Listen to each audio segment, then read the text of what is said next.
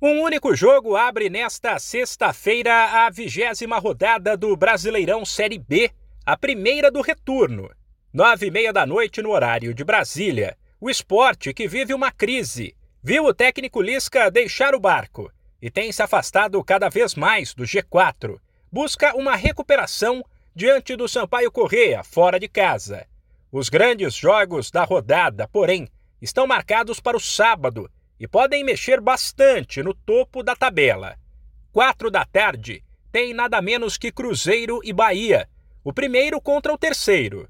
A situação da Raposa na ponta é tranquila, já que são sete pontos de vantagem sobre o vice-líder Vasco. Porém, a disputa pelo segundo lugar está bastante acirrada entre o time carioca, que tem 35 pontos, o Bahia, que tem 34, e o Grêmio, que tem 33. E todas essas equipes estarão em campo praticamente no mesmo horário.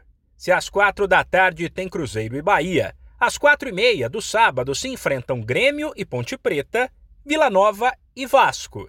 Sem esquecer que Ponte e Vila Nova brigam para não cair. Ainda no sábado serão mais três partidas pela segundona. Seis e meia, o Náutico, que está no Z4, recebe o Londrina que tenta se aproximar do G4. Às 7 tem confronto direto na luta contra a degola entre Ituano e Chapecoense.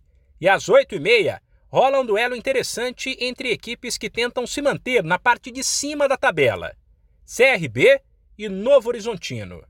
A vigésima rodada da Série B continua no domingo com Guarani e Brusque 11 da manhã e termina na segunda-feira, 7 da noite, com Criciúma e CSA, Operário e Tombense. De São Paulo, Humberto Ferretti.